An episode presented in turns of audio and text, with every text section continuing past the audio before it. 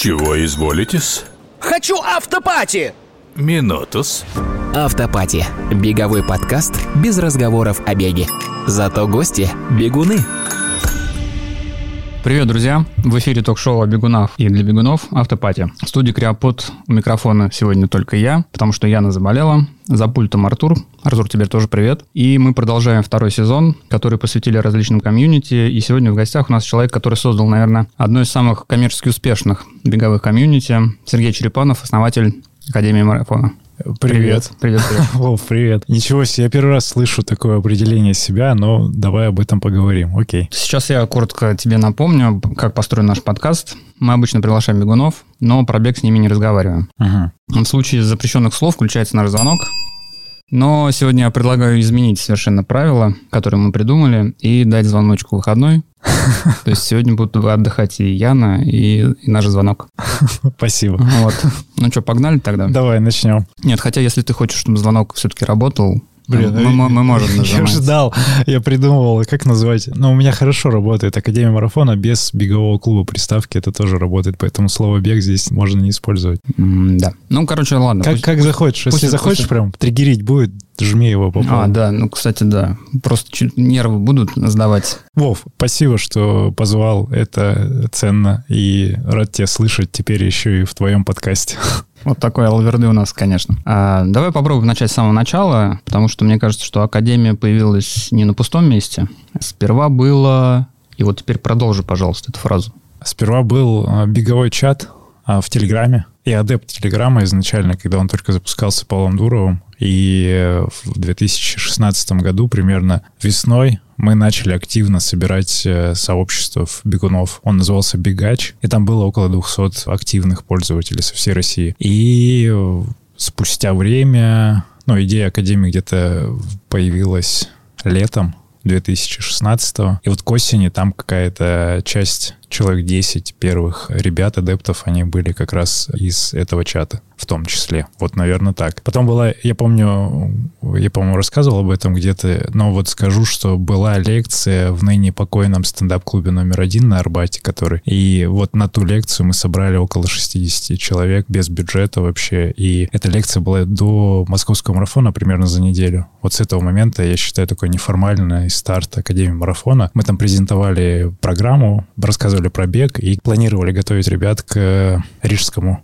полумарафону и марафону, который 2017 году в мае состоялся, и туда выехали, собственно, ребята, какая-то группа. Это вкратце, наверное, история, из чего родилась Академия. А у тебя вообще у самого был какой-то спортивный бэкграунд до того, как э, бег вошел в твою жизнь? Наверное, был, но не профессиональный. То есть, как у большинства, это советская школа плюс российская школа уже современная. Это крутой учитель физкультуры, который являлся и является по сей день тренером по легкой атлетике, секции такой в школе. Я вот э, там занимался спринтом, хотя я вообще под спринт не заточен. Ну, я примерно всегда так выглядел, то есть э, такой сухой. Татухами в школе. С татухами в школе, да. Э, э, Сухой, небольшого веса, и в целом это не спринтерское телосложение. Но я почему-то бегал короткие дистанции, и это хорошо ложилось на нашу активность, связанную с футболом. Мы играли в футбол дворовый, плюс потом выступали за школу, потом в университете, в политехе учился, мы играли факультетские соревнования в мини-футбол, и там вот, в принципе, наверное, бэкграунд футбола, он дал какую-то еще дополнительную выносливость. И потом любительский бег в 2013 году начался, и как раз-таки в 2016 году я уже работал с тренером, и вот мы, поговорив с ним, решили собрать группу таких же ребят, э, плюс-минус, которые хотят прогрессировать и с какими-то уже довольно неплохими результатами на марафоне, там в районе трех часов, например, чтобы, ну, эгоистично было се- для меня лично интересно тренироваться и выполнять какие-то работы, прогрессировать вместе и так далее. Ну, в принципе, такой э, быстрый достаточно путь, грубо говоря, от нуля, да, и до руководителя бегового клуба. Да, но и при этом я работал в digital е, у меня есть опыт запуска стартапов разных, в том числе каршеринг Делимобиль, и я был там head of SMM, когда в 2015 году собиралась команда, у нас было 7 человек в команде, в принципе, плюс там техническая поддержка. И вот э, я был тем человеком, кто непосредственно участвовал в запуске, как наемный сотрудник, в запуске делимобиля, каршеринга, когда он только запускался. И вот э, следующий шаг — это был переход в как раз в собственное дело, и из каршеринга там спустя полтора года я, я ушел заниматься клубом непосредственно только им, наверное. Поэтому бэкграунд маркетинга был, и было понимание, как собрать что-то не похожее на классическую спортивную секцию, наверное. То есть хотелось сделать ярко, красиво и с акцентами на фирменный стиль, на digital, на контент. И вот это вот все потихоньку собиралось с того времени. Ну вот как раз о профессионализме. Вот ты вот э, учился же где-то, да? Вот, Политехе. Политехе. Потом вот э, SMM ты тоже где-то, наверное, учился? Учился. Я ездил, ну, политех было инженерное образование, то есть я инженер-программист по специальности, но при этом я не писал код, и я был не классическим айтишником в представлении. Это не человек в очках с засаленными волосами, то есть я скорее был маркетологом в сфере IT по большей части и продажником. И вот это вот все как-то наложилось. Это просто опыт переезда в Москву, работа продажником в софтлайне в компании крупной, которая занималась дистрибьюцией программного обеспечения. И дальше просто вот эта наговоренность, она ложилась на саморазвитие, типа книжки, курсы и все остальное. Это подтягивалось, подтягивалось. Там с питерской тусовкой маркетологов знаком был. И вот этот опыт, он весь так перекладывался на, ну, на собственные проекты, которых тоже какое-то количество было до академии. А вот тому управленческому какому-нибудь менеджменту нет, ничего такого нет. не было. Ты меня спрашивал как раз в подкасте, мы эту тему не развернули в нашем подкасте в «Держи темп». Тут просто так сложилось, что интуитивно все получается. Ну, то есть нет такого... Я общаюсь с людьми, с командой, как бы я хотел, чтобы со мной общались. У нас нет явного разделения, там, директор, не директор. Ну, есть понимание, кто чем занимается, но вот концептуальных таких менеджерских скиллов я нигде не получал, именно управленческих. Поэтому, наверное, большой boost э, дало пришествие в команду в 2020 году Вики Парканская, она исполнительный директор, и она как раз-таки вот из таких из крупных корпораций, она руководила заводами, и вот э, благодаря ее опыту сейчас это все вот так, как есть. Ну, в общем, прикольно. Получается, что все просто на практике пришло, да. и познавалось. Мы экспериментировали небольшими группами, то есть у нас э, такой явный рост, он появился где-то, ну, в году в 19 то есть мы выросли кратно, наверное, x2, было сначала там человек 30, такая вот небольшая команда, группа, там был один тренер, потом потихоньку второго тренера взяли, интуитивно понимали, что надо, ну, какие-то скрипты прописывались, там, из продаж я знал, что нужно там какие-то вещи фиксировать, и они потом, каждый раз их проговаривая, они укладываются в голове как опыт э, того, как нужно делать, и все. То есть я понимал, как достигнуть результатов в беге, каких-то для любительских амбиций это было достаточно, и понимал, как бы я хотел, чтобы вот со мной, как с клиентом, условно общались. Хотя слово «клиент» мы, ну, никогда не используем, у нас нет такого определения. Это спортсмены клуба, это академики, вот такие формулировки всегда. Наверное, так. А, сейчас вот, наверное, неординарный для нашего подкаста вопрос. А у нас сегодня вообще какой-то выпуск молчаливый, если звонок молчит. Кстати, слово пробег, наверное, явно не было с моей стороны. Нет, ну, бегун... Ну, не важно, ладно, Не, будем. Потом послушаем и, узнаем. Хорошо. Есть ли у тебя настольная книга про бег какая-нибудь? Только не говори, что это там Артур Лидерц. Нет, нет, эти, я эти даже книги не то чтобы не читал, я их листал. Но... Вот, кстати, давай тогда поговорим о беговых книгах или книгах о беге. Да, ну вот смотри, настольная книга бегуна сейчас это анатомические поезда. Это про фасции, про строение ага. тела, это это вот из той серии. Lore of Running, по-моему, так на английском вот такая библия бегуна, куда все объединены. Я не знаю, кто автор, к сожалению, там четвертое или пятое издание, оно мне на английском в исходнике, ее на русский, по-моему, никто не переводил. Это зарубежное издание, куда как бы агрегирован весь опыт вот этих как раз там от 800 метров до марафона, Дэниелс и прочие ребята, и, и оно как-то структурировано по всем вот алгоритмам. Это с точки зрения технических каких-то моментов. Мотивационных, ну, наверное, уже давно но давно не читал ничего такого. Ну, то есть бесполезно тебя просить составить какой-нибудь топ... Топ, топ, топ-3, топ-1 книга для бегуна. Но сейчас мне интересна всякая горная история, и там э, вдохновляюсь биографией Киллиан Джернета. Mm. Я но не читал еще пока полноценно, я так кусками вырываю. А, и предыдущая его книга, ну, то есть первое, с чего они начали, там какая-то переведена спортмарафоном, как раз была mm-hmm. про то, как вот в горах тренировки. Ну, концептуально там все понятно, очевидно, мне просто было интересно именно подход посмотреть к горному бегу. Вот, наверное, технически вот это сейчас хорошая книга. Мотивационная, ну, любая биография, вообще неважно, бегунов, не бегунов, каких-то успешных людей, они все вдохновлять могут. Там Шварценеггер, вот очень впечатлило, когда читал его биографию, вот тоже такая большая книга, там, не знаю, Джобс, потрясающий. Вот любые такие крупные личности, они, они вдохновляют, это может быть не призма даже бега. А последнее, что ты читал, не беговое? Не беговое? Ну, и даже пусть это будет не нон-фикшн, а что-нибудь художественное. А 1984 я перечитываю периодически.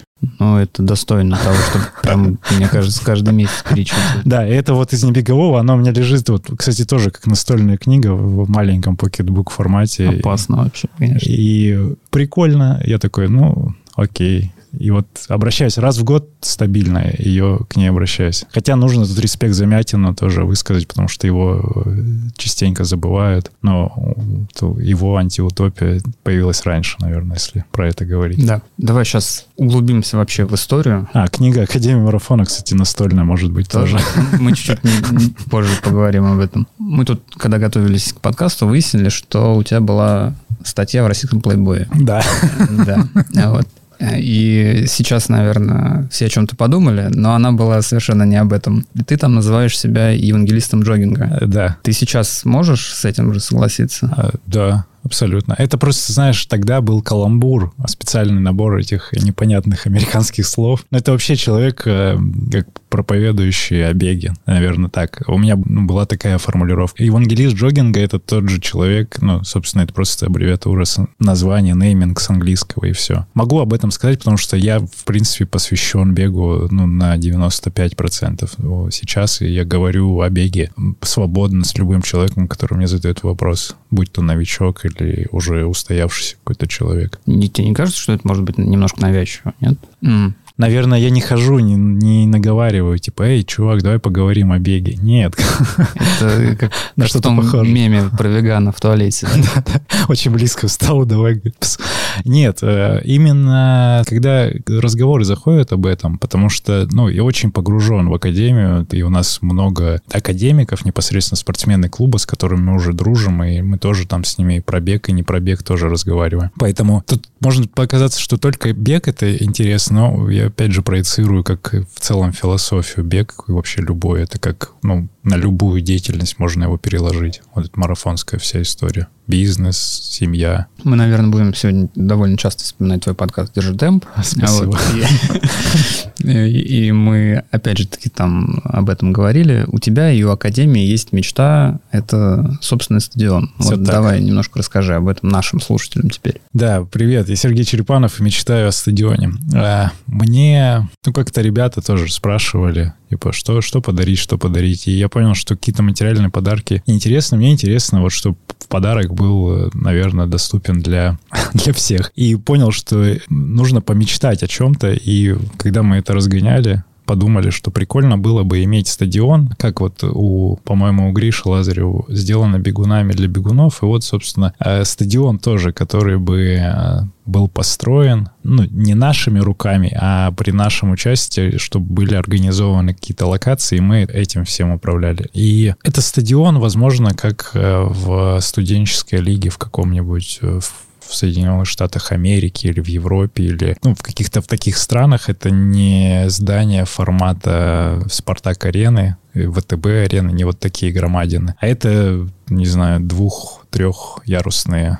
Трибуны. Трибуны, верно. Да, и вокруг этого есть какая-то инфраструктура, то есть recovery зона, это шоп магазин с мерчем, ну, именно полноценный какой-то, да, и вот вся история, какие-то развлекательные вещи, которые там, лектории и все остальное, это все в одном месте, не сказать, что прям в центре Москвы, но близко, наверное, к зеленой какой-то зоне парковой, чтобы там это все было, плюс помимо самого стадиона, вокруг стадиона, возможно, какая-нибудь грунтовая дорожка метров 800, чтобы была возможность еще и, например, какую-то закрывающуюся такую крышу сделать, чтобы это превращалось и в манеж, так как и стадионов, и манежей, как мы знаем в Москве, ну, сильно ограниченное количество, уж тем более в регионах. Ну, мы это знаем из фильма Вити Кравченко. А, в том числе, да. вышел, Спасибо, Витя, за поцеловал тебя Витек, как говорят в, в инстаграмах, да, у вас называют это слово здесь? Да, несмотря на то, что он запрещен, да, его Как, называют. как в интернетах говорят, да. И, собственно, подтянуть туда какие-то инфраструктурные вещи, плюс, ну, дать э, заполняемость за счет других еще каких-то параллельных проектов, типа йоги, растяжки, массажистов туда поставить. Ну, то есть комплексно сделать, чтобы это не выглядело как э, стадион на Воробьевых горах наверху, Дворец пионеров, который, когда ты приходишь, там просто клюшка висит, закрыта. Ну, иногда, конечно, да, там по большей части это открыто, скорее всего, но иногда это все закрыто, и просто такой, такой объект он простаивает, и там ничего нет, никаких мероприятий. И вот сделать что-то такое, что в любой момент времени человек может прийти, получить услугу, как работы с тренером, так и а, какие-то дополнительные опции. И важный момент в середине, там нет футбольного поля, там тупо разминочная зона, как, ну, с каким-то покрытием, там нет футболистов, чтобы мячи не летали. Это прекрасно. И, были много дорожек для СБУ, для всяких упражнений и так далее. Мы сегодня поменяли немножко правила, но одно осталось неизменным. У нас бл- блиц в середине, Так, поэтому готовься. давай. Парк или стадион? Стадион. Ну, тут, конечно, А да. горы есть вариант? А, нет, ну как бы... Стадион, окей. Ну ладно, хорошо. Стадион или горный стадион? Горный стадион. Отлично. Опять возвращаясь к подкасту, где мы с тобой как раз разговаривали о медиа, мы примерно со своими проектами стартанули одновременно, да, вот, и в Телеграм пришли практически э, в одно и то же время. А вот только Run and Roll все еще есть, а какая судьба у The Runners? Она уже, это канал, наверное, сейчас, где подкаст выкладывается, возможно, переименован. На тот момент я, кстати, не знал, что такой проект существует. По-моему, кто-то из ребят, из, э, кто сейчас занимается вот этими всеми мерчем, Ленар, по-моему, кто-то вот какой-то похожий проект медийный он вел тоже. Только з- там без приставки Z, а просто runners.ru. Да, что-то есть такое. Или есть даже, да. И вот э, мы, взяв этот домен, даже не подумали, что будет это пересекаться, и пытались это развивать в формате блога с ребятами, но потом один из, ну, скажем так, партнеров, соавторов, он соскочил с этой вообще с беговой иглы, и, и все, и мы как-то перестали. Я в клуб больше ушел. То есть это до клуба еще история существовала. Мы как вели блог, э, делали обзоры кроссовок, спортпита, чего-то еще выкладывали. Там какие-то даже за счет индексации получались просмотры именно на сайте. И все. А потом, ну, вот канал остался, и, наверное, это вот этот канал сейчас держит темп э, подкасты. Он просто переименован был. Он там за какой-то момент там полторы или две тысячи подписчиков было, но потом это все скатилось куда-то вот сейчас, что есть 500-600, может быть, там человек. А Он же сначала про Академию марафона был, а потом уже стал подкастом. Да, мы меняли формат, ну, пытались искать формат, но с, э, с Телеграмом мы так и не поняли пока, что делать. Возможно, формат кругов э, появится вот на новом канале именно про Академию, какие-то активности. То есть просто дублировать весь контент, это уже дав- давно не интересно, типа на все сети разливать и в подзабилие с другими платформами, кроме вот э, того самого, где картинки выкладываются в Инстаграм запрещенный, который ну, всем пользуется. Вот. И Телеграм просто для анонсов подкаста остался. Наверное, так. Ну, YouTube, YouTube еще есть, но, опять же, это как площадка для размещения видеоконтента, который сейчас вроде есть даже. Вот э, подкаст ваш, кстати, один из лучших беговых проектов, мне кажется. Ну, после нашего, естественно. Спасибо. Вот, э, ладно, он действительно очень интересный и интереснее некоторых, скажем так, вот. И как вообще удалось сделать такой классный продукт? Вообще немножко об истории подкаста тоже расскажи, пожалуйста. А вот, да, я Вику уже упоминал, и мы как-то сидели, разгоняли с Викой. А, до этого Вика здесь будет упомянута еще про подкаст. У меня есть тоже приятель, который не бегает, ну вот близкий мой друг, но мы с ним как раз там учились, переезжали в Москву, и вот эта вся история у нас, она до сих пор тянется. Мой близкий друг Дима Никулин. И мы с ним как-то записывали подкаст «Буддист-гедонист». Это просто наши разговоры. Он э, какое-то количество прослушиваний имел, там по 300-500 прослушиваний. Мы это делали типа в формате зума еще до того, как это стало мейнстримом, скажем так. Этот запуск был в ноябре 2019 еще до всех этих дел с пандемией, с зумом. Мы писались, сидя в разных квартирах, записывали, и просто наши разгоны, какие-то философские вопросы там. Буддист-гедониста без привязки к какой-то религии, просто, ну, типа две разные позиции. Один такой человый чувак, а другой больше... Один материалист, другой духовный. И вот на контрасте мы вот эти темы какие-то обыденные разгоняли. Поразгоняли, на тот момент какое-то оборудование у нас было уже, и примерно в марте или в конце февраля 2020 года вот мы с Викой встретились, что-то просто обсуждать начали какие-то темы. Она говорит, вот вы классно там с Димой разгоняете подкаст, давай с академиками то же самое поделаем. Ну, ты поговоришь с ними, интересно. И она как-то накинула эту идею, я ее докрутил, и, и все. И вот у нас э, с ней же есть первый выпуск, и каждый год мы там записываем с ней очередной выпуск, э, просто типа исследуем, что, что прошло за этот год, что свершилось. И вот она была таким вдохновителем, технически это записали. Потом стала пандемия, много было выпусков в Zoom, и просто из-за правила взял общаться с академиками. Это интересно мне в первую очередь, потому что их становилось, становится э, до определенного момента больше, больше, больше, и я уже теряю ну, какую-то связь с ними. Я такой, о, надо узнавать, а кто что. Потому что у нас была история с тем, что мы в блог публиковали в текстовом виде их интервью, истории. А наша редактор Аня Панина, она брала ну, какие-то вопросы и задавала ребятам в текстовом виде. И вот мы подумали, а давай теперь в формате голоса будем это делать. Ну и вот записывали, записывали, потом сейчас какой-то 100 28 твой, вот пока крайний выпуск, да, на текущий момент. А вот, ну, формат же тоже, получается, поменялся. Если вы сначала с академиками говорили, то сейчас вы... Смиксуем гостей, да, и формат поменялся я не знаю, как мы сейчас делим сезоны. Наверное, по 20 выпусков это сезон, или по 16 выпусков это сезон. Ну, вот где-то к третьему или четвертому, к третьему сезону, наверное. У меня было много и продолжает быть много знакомых из беговой тусовки. И, по-моему, Катя Зыкова была одна из первых как и у вас тоже, по-моему, она была первым гостем, да? Третьим. Третьим? А, я ее послушал первый. Но, в общем, она, по-моему, сейчас я не помню, уже действительно давно было. Но, в общем, одна из первых гостей не из Академии. И все, и мы начали просто писать. Алена Рыбкина там появилась тоже, вот, вот с девчонками, с мальчишками начал общаться, потому что мне просто любопытно было истории, как люди приходили в бег, и кому-то это откликалось. Не, не общение с топовыми атлетами, ну, зачастую они скучные, похожие, и там никого нет сторителлинга, а чтобы человек перенимал опыт обычного человека и видел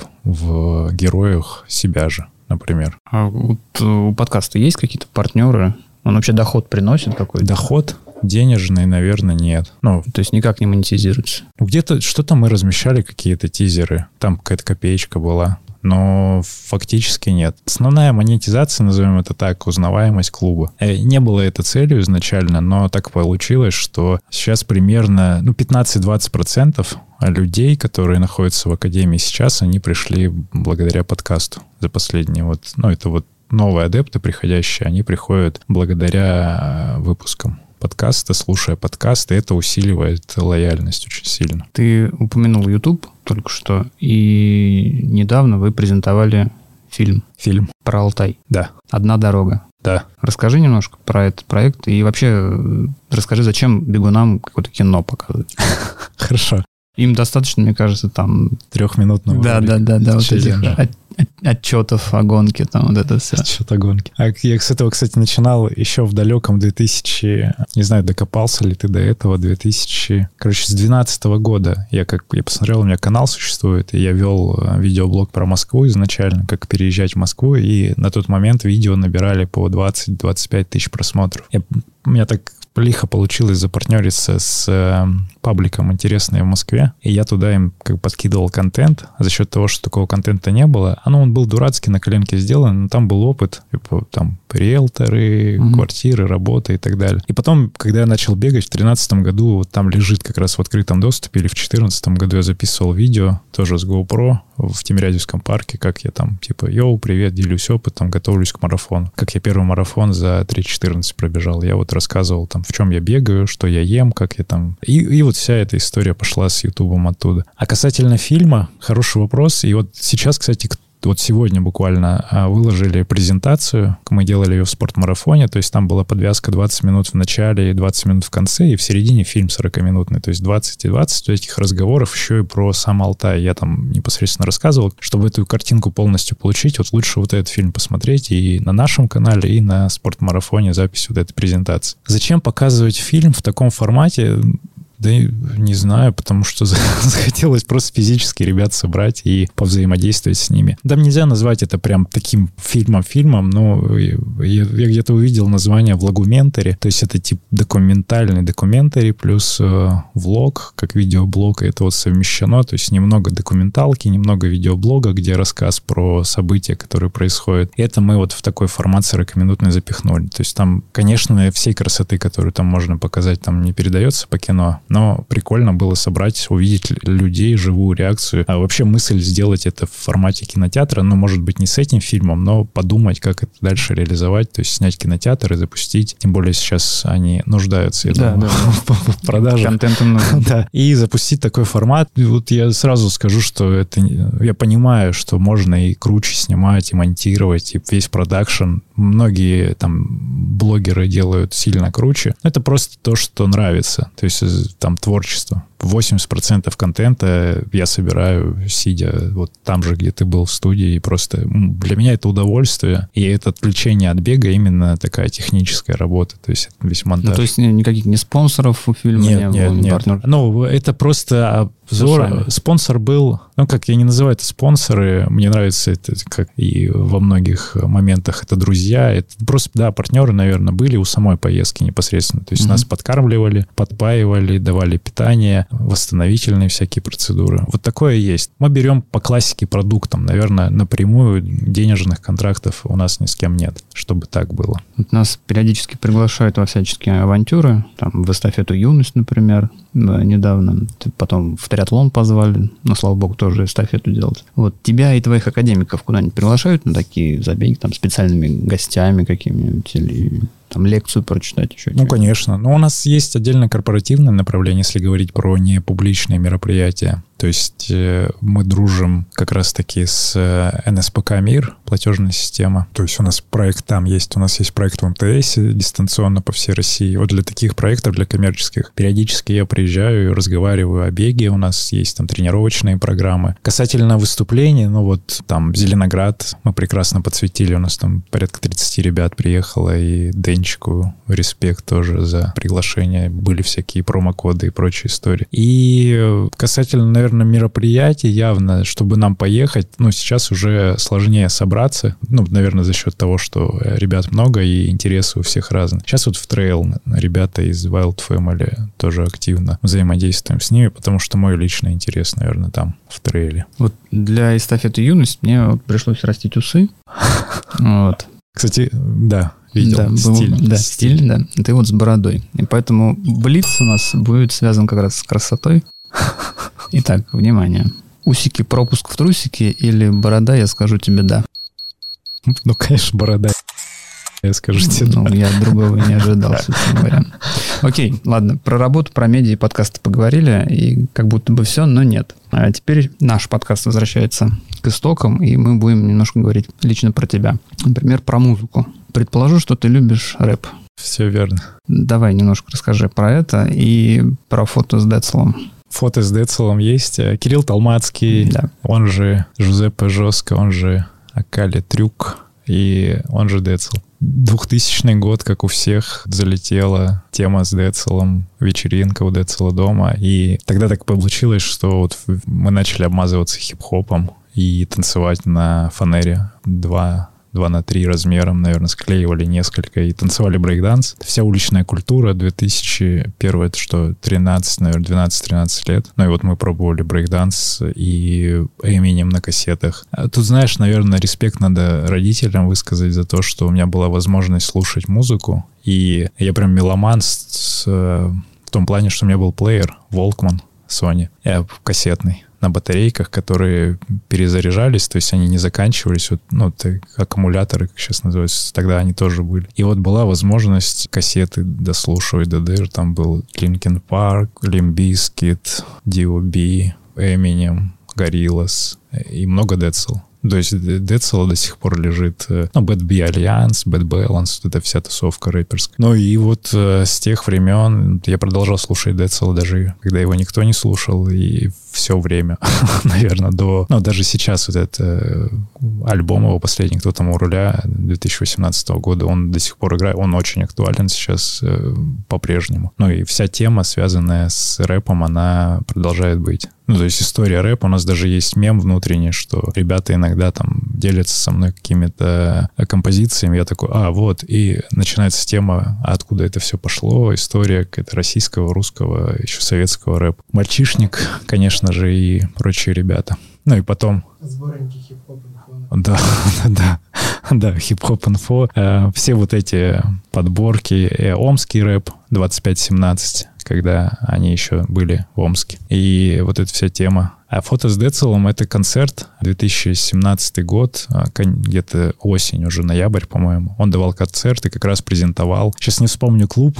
но огромный клуб вместимостью 800-900 человек по ощущениям, а на самой вечеринке было человек 150-200. Ну, то есть оглянешься назад, стоишь у сцены, качаешь, оглянешься назад, никого нет, и вот вся толпа, по сути, вот здесь. И он просто сам выходит, играет. Это было впервые, я впервые с ним а, тогда, ну, можно сказать, лично познакомился, потому что мы еще пообщались в гримерке после. И, ну, для меня это было событие такого прям мирового масштаба, как вот ну, я не знаю, у меня есть маленькая мечта побывать на концерте Эминема, пока он дает их, потому что там просто шоу, форматы, подача, вообще как он читает, это все круто. И увидеть вот было Децела интересно. И почему-то я тогда не придавал значения. Мы как раз с Димой, про которого я упоминал, э, он тоже э, фанат, скажем, Децела. Э, мы с ним пошли вечером и потусовались на вечеринке. Он презентовал новый альбом. Он сам отыграл двухчасовой сет с ноутбука, запустив просто там, миксуя на ходу это все, плюс-минуса, читая без без фанеры, ну, это потрясающе. То есть как артист, вау, он ну, он топовый уровень именно работы с аудиторией и подачи. Может быть, там внутреннее творчество кто-то скажет, о, a лох, как, как раньше говорили. Но формат и философия — это, это йоу, это респект. Это прям кайф. А музыка и бег, они связаны? О, нет. Но они у тебя не связаны? У меня не связаны в том плане, что я не слушаю сам ничего музыкального на бегу, но я допускаю, что музыка может стимулировать. Не то, что даже допускаю, мы делали плацебо-тесты, ну как это, наверное, нельзя назвать плацебо-тесты, это такие были явные тесты, мы тестировали пульс и ритм BPM треков, включая их и смотря, что там под дабстеп бежать, не повышая темп, у тебя пульс повышается там, на 3-5 ударов. То есть организм начинает вырабатываться, но как бы не ограничиваешься темпом, и вот пульс растет просто от того, что слушаешь музыку. И я не знаю, как так сложилось, но я крайне редко, наверное, ну, музыка нет, вообще нет. Но, а, кстати, знаешь, наверное, открыл, открыл я себе музыку в этом году на Алтае когда я бежал там полтинник по горам. И вот там я бежал с проводным плеером, я специально взял на Авито, нашел какой-то старый Волкман, проводные наушники, зарядил его и закинул туда несколько сетов ну, там такой транс, техно, что-то такое монотонное, немножко такое поднимающее ритм, чтобы где-то на сороковом километре спустя там 6-7 часов гонки включить это и немножко взбодриться. Это сработало. То есть, когда я поднимался в гору, третий подъем в гору, тысяча метров, кто представляет, что это такое, я просто шел вверх, вверх, вверх бесконечно долго. И эта монотонность убивала, я втыкал наушники, и это круто сработало. Наверное, здесь это как допинг такой немножко. А так в основном подкасты или что-то в лекции какие-то. Понятно. А бывают у тебя какие-то периоды, когда ты теряешь интерес к тренировкам? Да. А что ты тогда делаешь? А я переключаю внимание на производство контента. Ну, наверное, знаешь как, мне нравится, вот я при любом своем самочувствии, форме, мне нравится нахождение на стадионе в компании с ребятами. У нас есть там разные группы ребят по скорости, и иногда кого-то повести прикольно. То есть я меняю тип тренировок, становлюсь для кого-то пейсером, просто с кем-то тренируюсь э, рядом, например, или участвую в работах для быстрой группы. И мне прикольно просто в самом формате. Ребята тоже получают от этого и опыт, и удовольствие, и, ну, и интересно, что для кого-то, для новичков, например, более опытный товарищ все четенько сделает, расскажет, там, подбодрит, а у человека это сложная тренировка, это ему запоминается в том числе, и там, ну, какая-то тоже благодарность, но не ради нее, это просто для того, чтобы сменить фокус внимания на непосредственно тренировках. То есть смена типа деятельности, она, это какая-то есть же Да-да-да, поговорка. лучший отдых – это смена деятельности. Вот, Это и- Павлов говорил. Вот, да. И либо я ухожу в монтаж каких-то видосов, потому что контент есть, и потихоньку какие-то выкидываем, э, какие-то ОФП, не ОФП, влоги, может быть. Вот сейчас я взял за правило, вот бегал, как раз снимал с полумарафона Лужники, может быть, выйдет там с Эльбруса у меня лежит смонтированный, но не выложенный еще тоже видос. Ну, вот такой интерес. Просто для истории, чтобы это было. Ты вот э, много голосом работаешь и сильно погружен в медиасферу. Так. Академиков много, подкаст, фильм. Что дальше? Может быть, радио, там телевидение. Нет. Радио, телевидение. Это было, а, ну, в формате каких-то разговоров в студии или еще где-то, именно не профессионально, а как приглашенным гостем. Мне нравится, мне нравится говорить, мне нравится выступать, получать какие-то эмоции от, от обратной связи, вживую говорить. Но нет, я себя не вижу в этом ни в кино, нигде еще, как актером. Мне нравится вот это просто произвести в моменте, знаешь, это как творчество вот такое рождается. Хоп, это вот сейчас эмоция это появилась, ее зафиксировать, и дальше уже завтра может не нравиться это уже. Экспертом в «Пусть говорят» пойдешь? Нет, спасибо. Ну, Куда? Да ни, никуда, зачем? Ну, Вечер с Владимиром Блин, да это Соловьевым. ужасная экспертиза вообще любая, любая. Быть экспертом в чем-то такой, типа, ты эксперт, ну, кто решил? Это эксперт, знаешь, у меня есть, ну, как у меня, не знаю, кто-то об этом, а, кто-то из стендапа шутил об этом. А эксперт — это бывший перт, каламбур. А, Ну, неплохо, неплохо, неплохо. Вот поэтому не хочу быть экспертом. Ну ладно, поехали дальше. Ты пришел с книгой, она посвящена Академии марафона. А нет э, идеи там написать что-то о развитии бега в России, например? Для этого есть Юра Строфилов. Передам привет, Юре.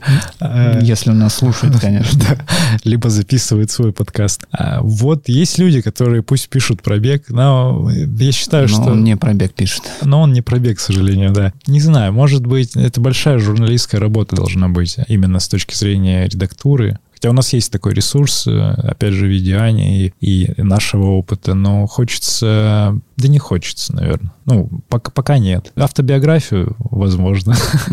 Ну, Тоже неплохо. Да, это потешит эго, но надо, опять же, каких-то еще пунктиков себе приписать в резюме. А вот э, говорят, что о человеке многое могут рассказать его друзья и домашние животные. Ты вот можешь рассказать о тех и других? У меня нет домашних животных. Вот, кстати, отсутствие тоже говорит о многом. Знаешь, о чем говорит? О том, что, ну, у меня такая позиция, что любые домашние животные, они находятся в заложниках у, у людей, это как некоторая тюрьма. Поэтому в квартире заводить любое домашнее животное, ну, это можно спорить об этом, но вот у меня есть такой, такой пунктик, что э, если дом, если открытая территория, собаки, кошки, пожалуйста, пусть бегают. В остальном это как, ну, какое-то доминирование над братьями меньшими наверное, больше, больше добра в этом, что они не, с- не находятся у тебя в квартире. Поддержать респектом, копеечкой, фонды разные, это, это круто. Друзья, ну вот, друзья, есть ли друзья у меня? Ну, ты же говорил, да, Дим Никулин есть. Дима Никулин. Тут уже забыл про Нет, Дима сразу. Никулин единственный, да, сейчас человек э, сильно близкий, которого я могу назвать вот таким. То есть я не раскидывался никогда определениями друзья.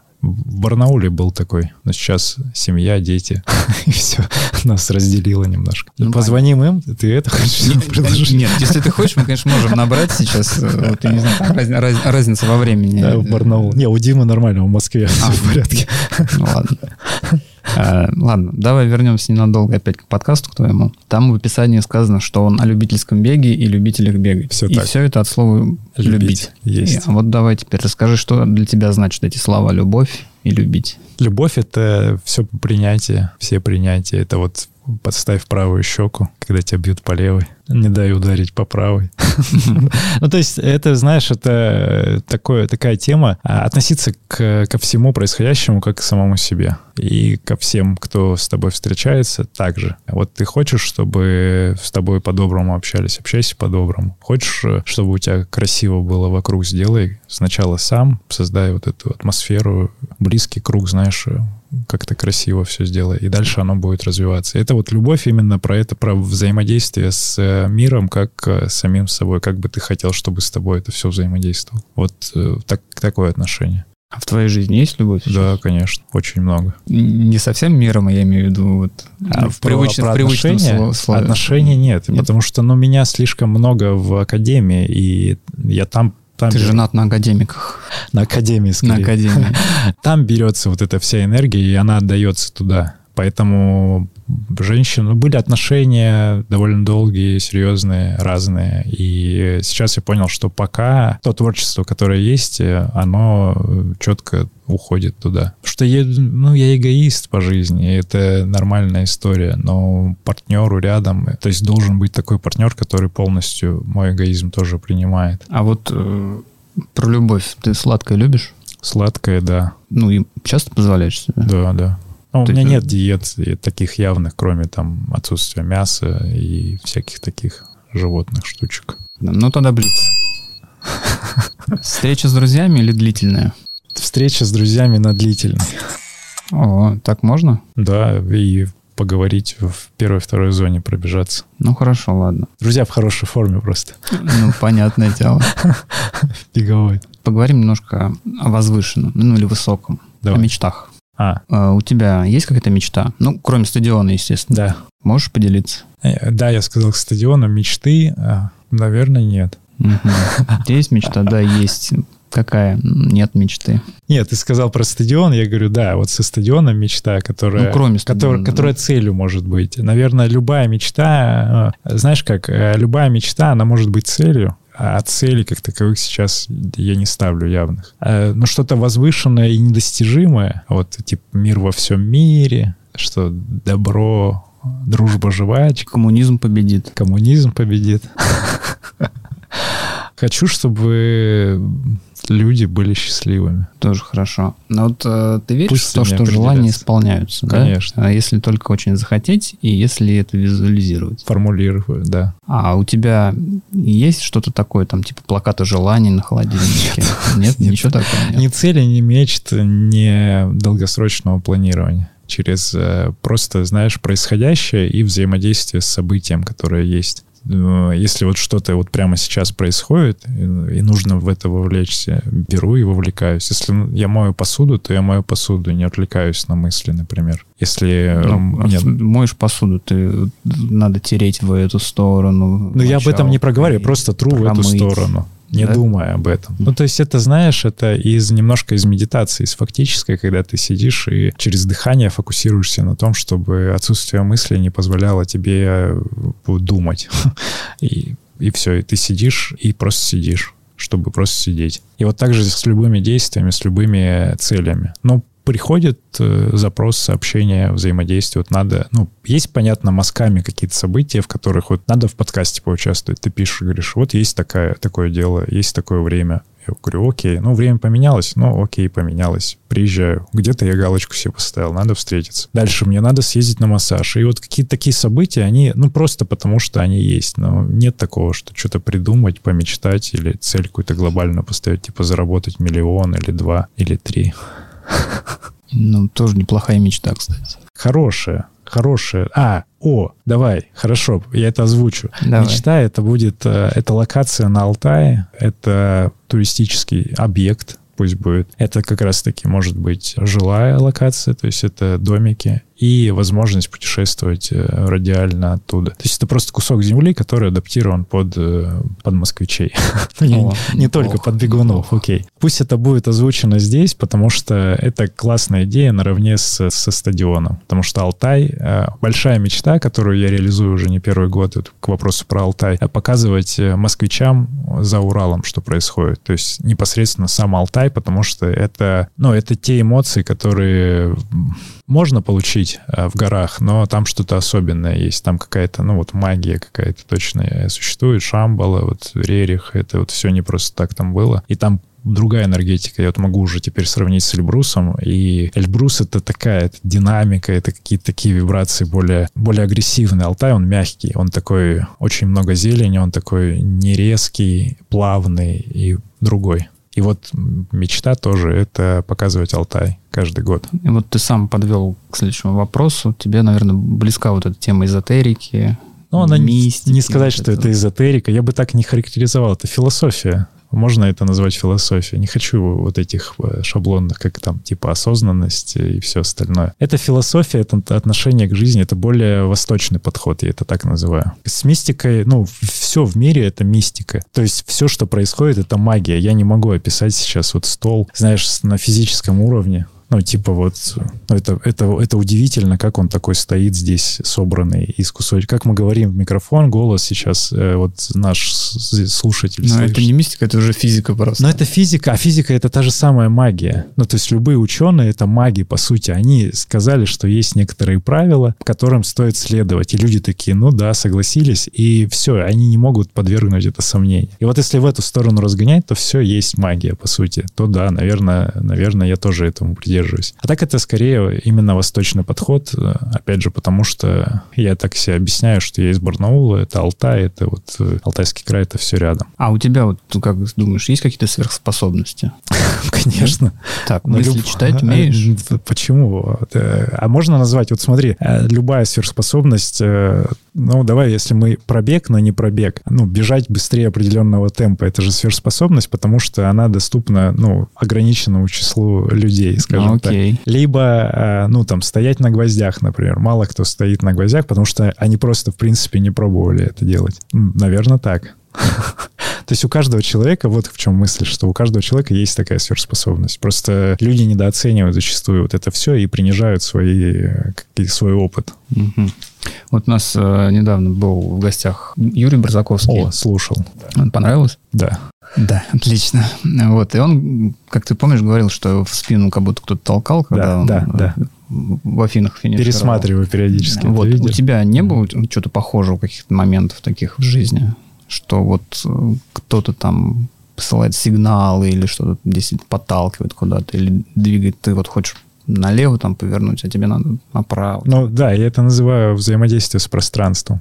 Ага. Это просто каждый момент жизни, если быть внимательным к происходящему, то каждый момент можно отслеживать вот такие вот события. То есть, ну, там звук, Э, движение, либо если запрос правильно формулируешь внутри э, мысли относительно какой-то ситуации, тебе ответ приходит через там звонок, сообщение, просто случайно, либо просто идет человек, и у него на спине на футболке какой-нибудь принт, который, ну, абсолютно здесь спонтанный, да, например, у тебя тоже хорошие вопросы задаешь, а, абсолютно спонтанный принт, но он отвечает на твой запрос внутренний. Это, ну, это постоянно так бывает. Это, опять же, когда ты внимательно внимателен ко всему, что происходит, то и мысли в голове других нет, ты не загружен там посмотрением в телефон или чем-то еще, то такое можно ловить. Так, ты вот немножко говорил про философию, про дыхательные практики. Про дыхательные не говорил, про гвозди говорил. Про гвозди. Ну, вообще вот... А дыхательные практики тоже есть, да. Вот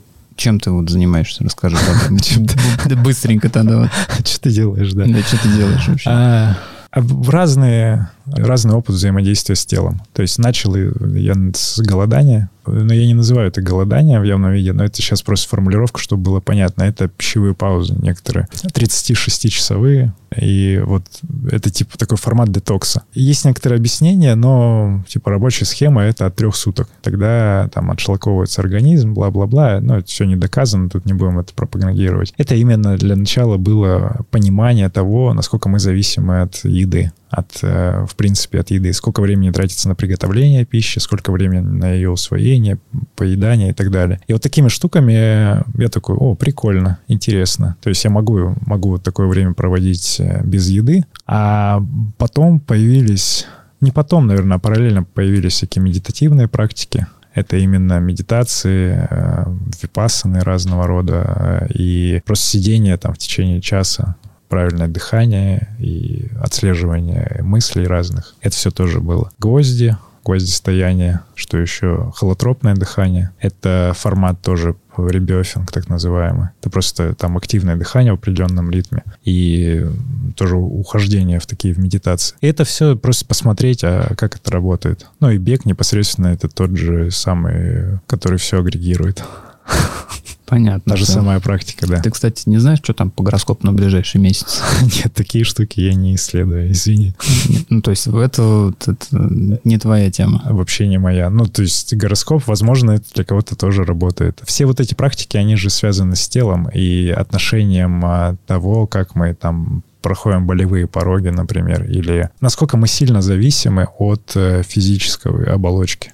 Это вот лишь это показывает. И все, это для этого нужно. То есть многие, опять же, про гвозди говоря, многие не пробовали, а кто пробовал самостоятельно, стоят минуту, говорят, больно, больно. А на самом деле там весь прикол, там а, с пятой минуты начинается, это можно ставить, и это безболезненно для всех проходит. Это полезно, потому что акупунктуры, там точки определенные в стопах, они начинают кровь запускать по всему организму. И это безопасно. Но люди просто не доходят до этого момента, и это обидно. Короче, начинаем стоять на гвоздях. Это хороший опыт, да, нам пригодится в светлой России будущего. Блиц. Э, Гадание на кофейной гуще или аналитика данных? Аналитика данных. Здесь, извини, я, я математик, инженер, программист, Ну да, да, цифры. Понятно. Я хоть я говорю- просто и надеялся, что вот это вот э, что-то мистическое. Но я очень люблю кофе, поэтому здесь можно как-то совместить. Ну что ж, на этом мы сегодня, наверное, закончим. Вов, спасибо. Вот, Сереж, спасибо, что пришел. Было интересно с тобой пообщаться, поговорить. Надеюсь, у тебя тоже такое же приятное впечатление Благодарю. осталось. Вопросы, рубрики. Кайф. Жаль, что с нами не было Яна сегодня. Вот. Ян, будь здоров, выздоравливай. Привет Да. тебе. И вообще, друзья, не болейте. Спасибо, что были с нами. Напомню, что мы всегда рады обратной связи. Пишите нам. Можете писать мне, можете писать Яне, оставляйте комментарии, где это возможно. Ставьте лайки, звездочки. Рекомендуйте нас своим друзьям, родным. Кстати, можете помочь материально. Ссылку мы обязательно прикрутим к описанию выпуска. И, естественно, мы благодарим Артура и студию Криопод, где мы записываем уже, кстати, 20-й выпуск нашего шоу «Автопати». Господи, у нас опять очередной маленький праздник. Вот. Ну все. До скорого. Вернемся через неделю. Пока. Пока! Чего изволитесь? Хочу автопати! Минутус. Автопати. Беговой подкаст без разговоров о беге. Зато гости – бегуны. Подкаст записан и сведен на студии creapod.ru